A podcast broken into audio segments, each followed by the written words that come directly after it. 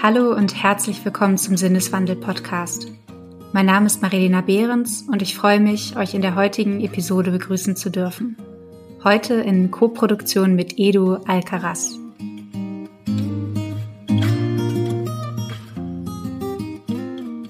Die Welt dreht sich gefühlt immer schneller. Die Umdrehungen pro Minute nehmen zu, dass einem schwindelig wird. Alles verdichtet sich, wird mehr und damit komplexer. Soziologen wie Hartmut Rosa sprechen von der beschleunigten Gesellschaft, die sich auf unterschiedlichen Ebenen bemerkbar macht. Einer technischen, einer des sozialen Wandels und des Lebenstempos. Und der Mensch, das Subjekt, inmitten des Karussells, das sich fortwährend mit zunehmender Geschwindigkeit dreht. Da kann man schon mal seine innere Mitte verlieren. Aber ehe wir uns versehen haben, war auch für diese sich anbahnende Gefahr des überforderten Subjekts bereits eine Lösung gefunden. Mindfulness oder auf Deutsch Achtsamkeit. Ein Begriff, unter dem sich mittlerweile vermutlich die meisten etwas vorstellen können. Achtsamkeit begegnet uns im Alltag, auf der Arbeit, in der Werbung. Der Begriff der Achtsamkeit spielt für die in den letzten Jahren rasant gewachsene Szene moderner Spiritualität und Selbsthilfe eine große Rolle. So lassen sich rund um den Achtsamkeitsbegriff eine ganze Reihe von Coaching, Meditations- und Dienstleistungsprogrammen finden, welche schon lange in der Mitte der Gesellschaft angekommen sind. Achtsamkeit im Alltag, bei der Arbeit oder in der Freizeit soll helfen, Stress zu reduzieren, das Leben zu entschleunigen, die psychische Verfassung zu stärken und Bewusstsein für sich und die Umwelt zu schaffen. Aber auch im Gesundheitssektor existiert bereits ein großer Markt diverser Achtsamkeitsangebote. Für Burnout-Patienten, gestresste ManagerInnen oder in Form präventiver Anti-Stress-Programme zur Erkennung von Frühwarnzeichen. Natürlich von den gesetzlichen Krankenkassen anerkannt und bezahlt. Schon in den 70er Jahren entwickelte der amerikanische Biologe John Kabat-Zinn das sogenannte Mindfulness-Based Stress Reduction Programm, kurz MBSR, zur Stressbewältigung.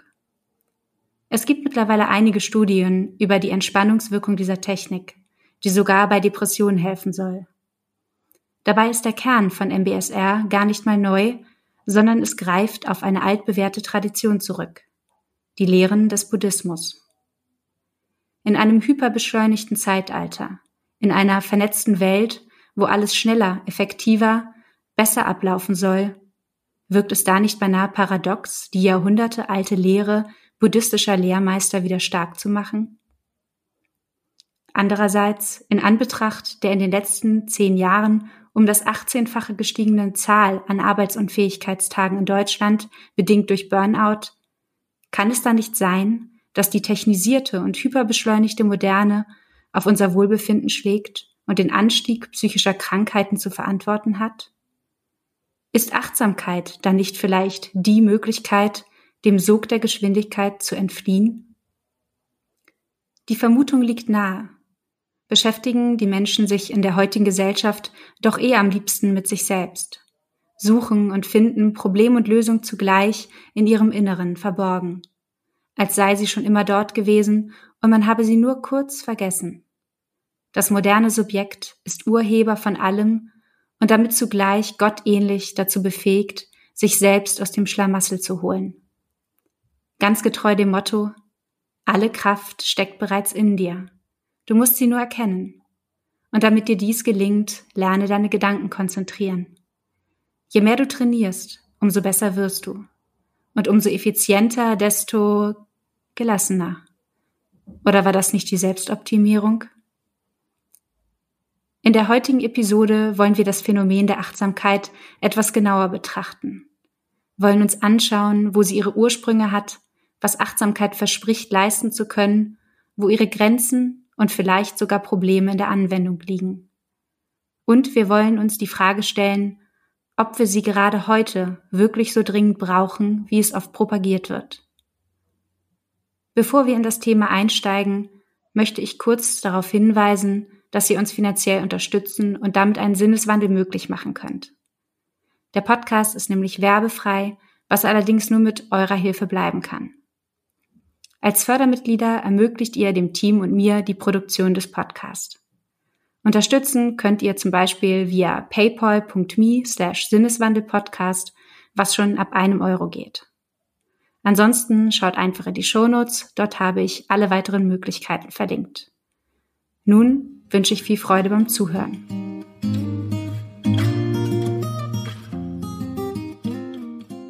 Wenn Achtsamkeit nicht neu ist, wo hat sie dann ihren Ursprung? Zwar haben die alten Griechen und Römer eine ganze Menge erfunden, die Achtsamkeit geht jedoch nicht auf sie zurück. Vielmehr fand diese Tradition in Indien, in den Lehren des Buddhismus, ihren Ursprung. In der indischen Literatursprache Pali bedeutet Achtsamkeit Sati, und dies beschreibt einen Zustand des Geistes, der sich im vollen Umfang dessen gewahr ist, was in ihm gegenwärtig ist. Das, was wir heute oft als Konzentration umschreiben. Für die buddhistische Lehre nimmt Achtsamkeit seit jeher eine zentrale Rolle ein. Sie bildet das siebte Glied des sogenannten edlen achtfachen Pfades, der wiederum eine der vier edlen Wahrheiten des, des Siddhartha Gautama, also des Buddha, entspricht und den Buddhisten als das Pfad zum Nirvana, also der Erlösung dient. Soweit so gut.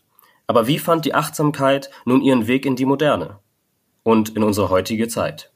Über Umwege fand Achtsamkeit ihren Weg nach Europa. Die erste wissenschaftliche Auseinandersetzung mit dem Achtsamkeitsbegriff nahm in den 20er Jahren des 20. Jahrhunderts die Psychoanalyse vor. Zum Beispiel Sigmund Freud, welcher im Zusammenhang mit Psychotherapie von kritikloser Selbstbeobachtung schrieb, oder bei Erich Fromm, welcher den Begriff der Achtsamkeit direkt aus dem Zen-Buddhismus entnahm. Dieser sah im Zen-Buddhismus das Potenzial, dass über intensive Selbstkonfrontation Verdrängungen aufgehoben werden und Einsicht möglich gemacht werden. In seinem Buch Therapeutische Aspekte der Psychoanalyse schreibt Fromm, Achtsamkeit ist das, was ich unter Gewahrsein und Gewahrwerden verstehe. Achtsamkeit bedeutet, dass ich in jedem Augenblick meines eigenen Körpers ganz gewahr bin, einschließlich meiner Körperhaltung und dessen, was in meinem Körper vor sich geht, und dass ich ganz gewahr bin meiner Gedanken, also dessen, was ich denke. Ich bin genau dann ganz konzentriert, wenn ich zu diesem Gewahrsein fähig bin. So stellt Achtsamkeit für Fromm eine dienliche Methode dar, um mit sich selbst und seinen Mitmenschen gelingende Beziehungen zu führen. Heutzutage sind Programme zur achtsamkeitsbasierten Stressreduktion wie das von John Kabat-Zinn entwickelte so bekannt, dass sie sogar Einzug ins Europaparlament gefunden haben. Es heißt, solche Praktiken seien eine wichtige Unterstützung für ParlamentarierInnen, denn ihre Arbeit birgt große Anforderungen. Sie entscheiden über das Leben vieler Menschen, von Tieren und der Pflanzenwelt. Da kann ein wenig Achtsamkeit sicher nicht schaden. So gibt es regelmäßige überparteiliche Kurse für Meditation und Yoga. Für die Anbieter solcher Programme entfaltet sich dabei die Kraft der zeitlosen buddhistischen Psychologie, mithilfe derer die beschleunigten Herausforderungen unserer Zeit besser zu bewältigen seien. Wenn uns jetzt beim Schlendern durch unsere Lieblingsbuchhandlung Titel wie Im Alltag Ruhe finden Meditationen für ein gelassenes Leben ins Auge springen, Achtsamkeit in Parlamenten praktiziert wird und ganze Institutionen rund um die Achtsamkeit existieren, sollten wir dann nicht vielleicht genauer verstehen, was moderne Achtsamkeit als Praxis eigentlich genau bewirken möchte? Was verspricht sie jenen, die ihren Rat befolgen? Die Erwartungstrommel wird hierbei kräftig gerührt. Denn wer es schafft, Achtsamkeit regelmäßig und ernsthaft zu betreiben, dem wird bei manchen Programmen nicht weniger als das pure Glück und wahre Lebensfreude versprochen. Beides sei nicht von äußeren Faktoren und Bedingungen abhängig, sondern bereits im Menschen selbst angelegt. Durch Achtsamkeit entwickle sich ein klarer, stabiler und widerstandsfähiger Geist, durch den es möglich sei, in jeder Situation mit der Kraft der eigenen inneren Ressourcen verbunden zu sein. Damit aber nicht genug. Versprochen wird ein klares Verständnis über das eigene Leben und das Selbst. Außerdem soll es einen lehren, mit sich selbst und anderen geduldiger, mitfühlender und verständnisvoller umzugehen. Die alltäglichen kleinen wie großen Hindernisse werden dabei aus sich selbst heraus mit Leichtigkeit überwunden und dies soll angeblich zu einem selbstbestimmten und selbstbewussten Leben führen. Negative Emotionen und Gedanken werden dabei in sinnvolle Kanäle geleitet, um am Ende zu Gleichgewicht, Souveränität, Stabilität und Lebensfreude zu führen. Wir haben hier ein All-in-One-Paket also, das sogar den Umgang mit anderen umfasst. Konflikte lassen sich angeblich leichter lösen, Ängste reduzieren und Belastungen sollen erfolgreich gemeistert werden. Durch Achtsamkeit sollen wir nicht bloß Ruhe in uns selbst entwickeln, sondern auch Mitgefühl und Verständnis für andere. Es scheint sich also wirklich um einen Multiproblemlöser für beinahe alle Übel zu handeln. Und fraglich ist tatsächlich, ob sich die meisten Probleme unserer Zeit nicht durch Abbau von Ignoranz und gleichzeitigem Aufbau von Verständnis meistern ließen. Gleichgewicht im Zeitalter der Turbulenz. Es scheint so, als hätten Medizin, Psychoanalyse und östliche Philosophie zusammen eine Antwort auf die Herausforderungen eines hyperbeschleunigten Zeitalters gefunden. Das bewusste Lenken auf den Augenblick, urteilsfrei verharren und erkennen. Und schrieb nicht schon der Schriftsteller Leo Tolstoi in seinem Märchen Die drei Fragen, dass nur der Augenblick zähle? Merke dir also, dass der wichtigste Zeitpunkt stets nur der eine ist, der gegenwärtige Augenblick. Was könnte man schon gegen Gleichgewicht und Gelassenheit einwenden? Sollte man es überhaupt? Müssten wir diese Folge nicht an dieser Stelle beenden und ganz einfach in das Plädoyer für Achtsamkeit mit einstimmen? Oder gibt es vielleicht doch, wie bei fast allem, eine zweite Seite der Medaille? Gar eine Schattenseite? Natürlich finden sich bereits einige, die ein kritisches Auge auf diesen Trend um Achtsamkeit geworfen haben. Für den Psychologen Thomas Joyner, Professor an der Florida State University, ist die Achtsamkeitsmeditation zu einer kommerziellen Industrie verkommen und der ursprüngliche Geist verloren gegangen.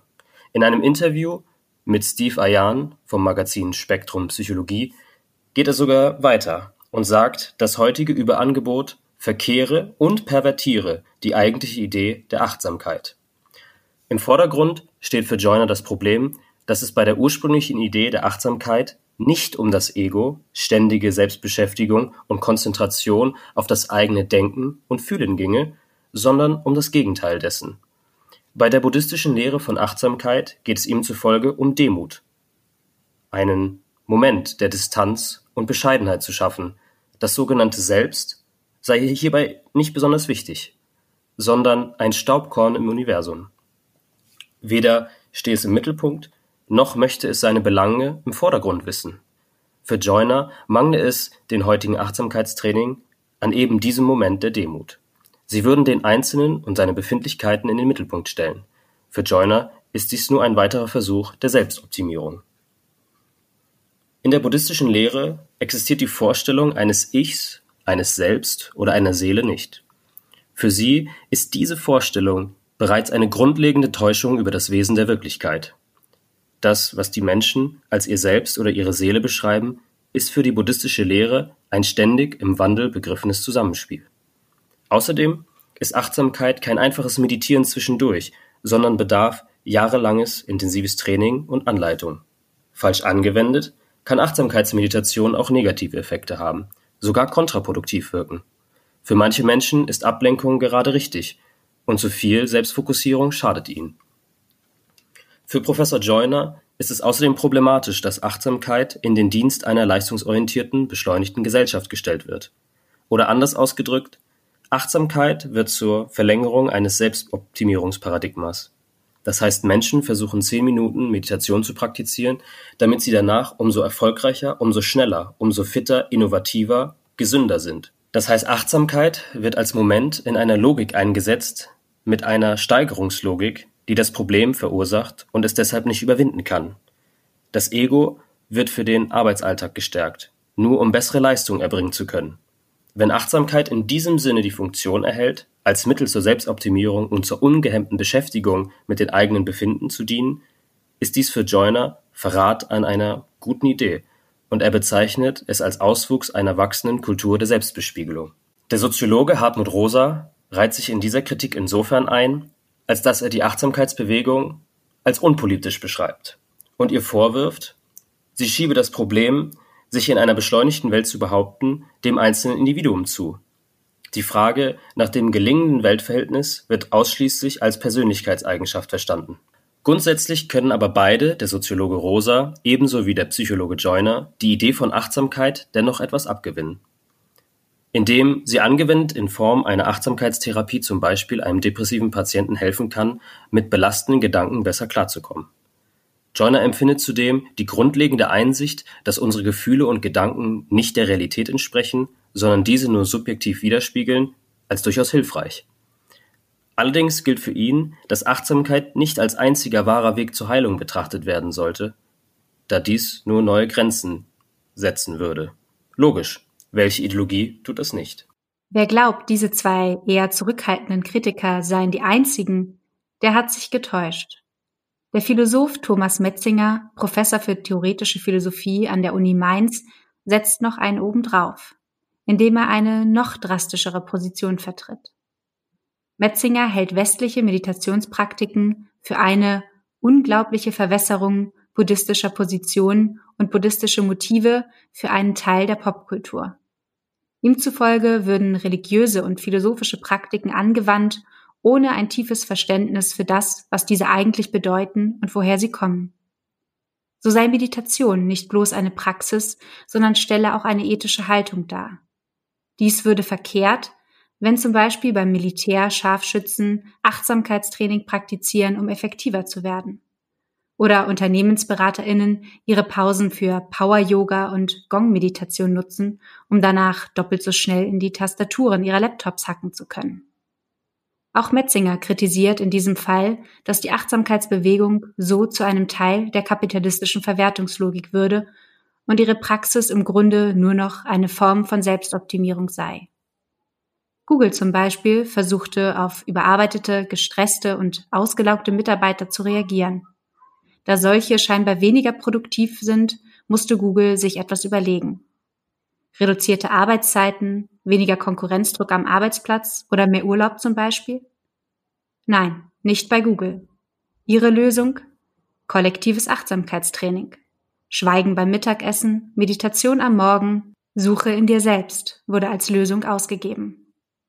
Moment. Soll das bedeuten, wer Probleme mit dem stetig wachsenden Arbeitspensum hat, ist am Ende vielleicht selbst schuld, weil er noch nicht die richtigen Techniken zu deren Bewältigung gelernt hat? Genau ein solches Denken kritisiert Metzinger. Aber auch er wendet sich nicht komplett gegen Achtsamkeit. Er plädiert für eine Sinn und einen maßvollen Einsatz von Achtsamkeitspraktiken. Und zwar an Schulen und Universitäten. Denn längst wissen wir, dass die mediale Überflutung unserer Zeit zu verkürzten Aufmerksamkeitsspannen und sogar Leseschwierigkeiten führt. Probleme, mit denen Studierende und Schülerinnen ebenso wie deren Lehrbeauftragte täglich zu kämpfen haben. Laut Metzinger könne Achtsamkeit hier ein geeignetes Werkzeug sein, um diesem Trend entgegenzuwirken. Er plädiert dafür, dass sich im Westen eine neue Bewusstseinskultur entwickeln müsse, damit Kinder von klein auf lernen können, ihre geistige Autonomie zu schützen, um von den vielen Eindrücken unserer Zeit nicht überfordert zu sein. Also quasi Achtsamkeit als Pflichtschulfach. Ist das vielleicht die Lösung? Was bedeutet das jetzt? Bei der Kritik an der Achtsamkeit oder Achtsamkeitspraktiken steht nun natürlich die Frage im Raum, ob man sie deswegen gleich vollständig verwerfen muss. Nein, das vermutlich nicht. Denn die berechtigte Kritik, manche Programme würden buddhistische Praxis und östliche Philosophie verfremden, lenkt den Blick auf eben diese Herkünfte und kann auch als Einladung zu einer tiefergehenden Auseinandersetzung mit eben dieser verstanden werden. Außerdem haben alle Kritiker auch klar die Möglichkeiten in der Anwendung von Achtsamkeit benannt. Der Einsatz bei bestimmten Krankheiten wie Burnout oder Depressionen sowie der Stärkung der geistigen Autonomie. Dennoch ist es wichtig, dass ein kommerzielles Programm nicht als Allheilmittel beworben werden sollte. Obwohl es sehr nützlich sein kann, hilft es eben nicht allen. Und obwohl gute Intentionen hinter jedem dieser Programme stecken mögen, hat Achtsamkeit eine östliche Tradition, die nicht verklärt oder zugunsten der Selbstoptimierung innerhalb kapitalistischer Verwertungslogik verfälscht werden sollte. Dabei soll es nicht darum gehen, Achtsamkeitsprogrammen grundsätzlich vorzuwerfen, sie würden Geld mit ihrem Tun verdienen. Nein, ein bewusster und respektvoller Umgang mit der buddhistischen Tradition ist unproblematisch. Zwischen rücksichtsloser Aneignung und respektvollem Umgang mit religiösen und philosophischen Praktiken existiert ein großer Unterschied, insofern, dass die Achtsamkeit im Buddhismus Demut und Bescheidenheit lehren möchte und eben nicht zur Bereicherung Einzelner dienen.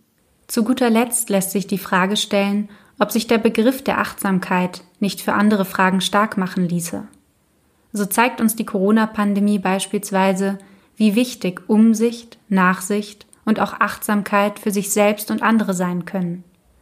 In dieser Situation war es wichtig, sich Bewusstsein über selbige zu verschaffen, sowie über die Folgen von egoistischem und rücksichtslosem Handeln zu reflektieren. Auch durch die aktuell von der Ermordung des Afroamerikaners George Floyd in den Mittelpunkt gerückte Black Lives Matter Bewegung drängen sich Begriffe wie Achtsamkeit wieder auf. Achtsamer Umgang miteinander, der gemeinsamen Geschichte und der gemeinsamen Zukunft. Der medialen Überflutung beikommen mit Momenten der Einkehr. Ob dabei das Selbst oder das Nicht-Selbst im Vordergrund stehen sollte, ist noch einmal eine ganz eigene Frage. Doch ich glaube, dass gerade in einem Zeitalter der Hypergeschwindigkeit Momente der Ruhe und Entschleunigung Räume schaffen können, um über die Verhältnisse, in denen wir leben, wie wir mit der Natur und unseren Mitmenschen umgehen, nachzudenken und zu reflektieren. Bei all den Herausforderungen, die sich uns Menschen stellen, kann Achtsamkeit eine wichtige Rolle spielen, ohne dass dabei vergessen wird, woher sie kommt, was sie bedeutete und was sie noch bedeuten kann so fordern nach wie vor tausende junge Menschen immer freitags die Regierenden dazu auf, achtsam mit den endlichen Ressourcen unseres Planeten umzugehen. Oder Abertausende auf der Welt forderten in den letzten Tagen und Wochen, dass kein Mensch aufgrund seiner Hautfarbe diskriminiert oder getötet werden dürfe. Achtsamkeit ist weitaus mehr als eine Meditationstechnik. Sie ist eine Geisteshaltung eine Geisteshaltung, von der in einer hyperbeschleunigten Zeit viel zu lernen ist. Denn ein Bewusstsein dafür zu entwickeln, dass die Grundsteine für morgen immer heute gelegt werden, halte ich für wichtig. Dabei geht es um gesellschaftliche und persönliche Veränderungen, das Miteinander und das Füreinander, einen Moment innehalten und eine Einsicht gewinnen, nicht dass uns die Zeit dafür irgendwann verloren geht.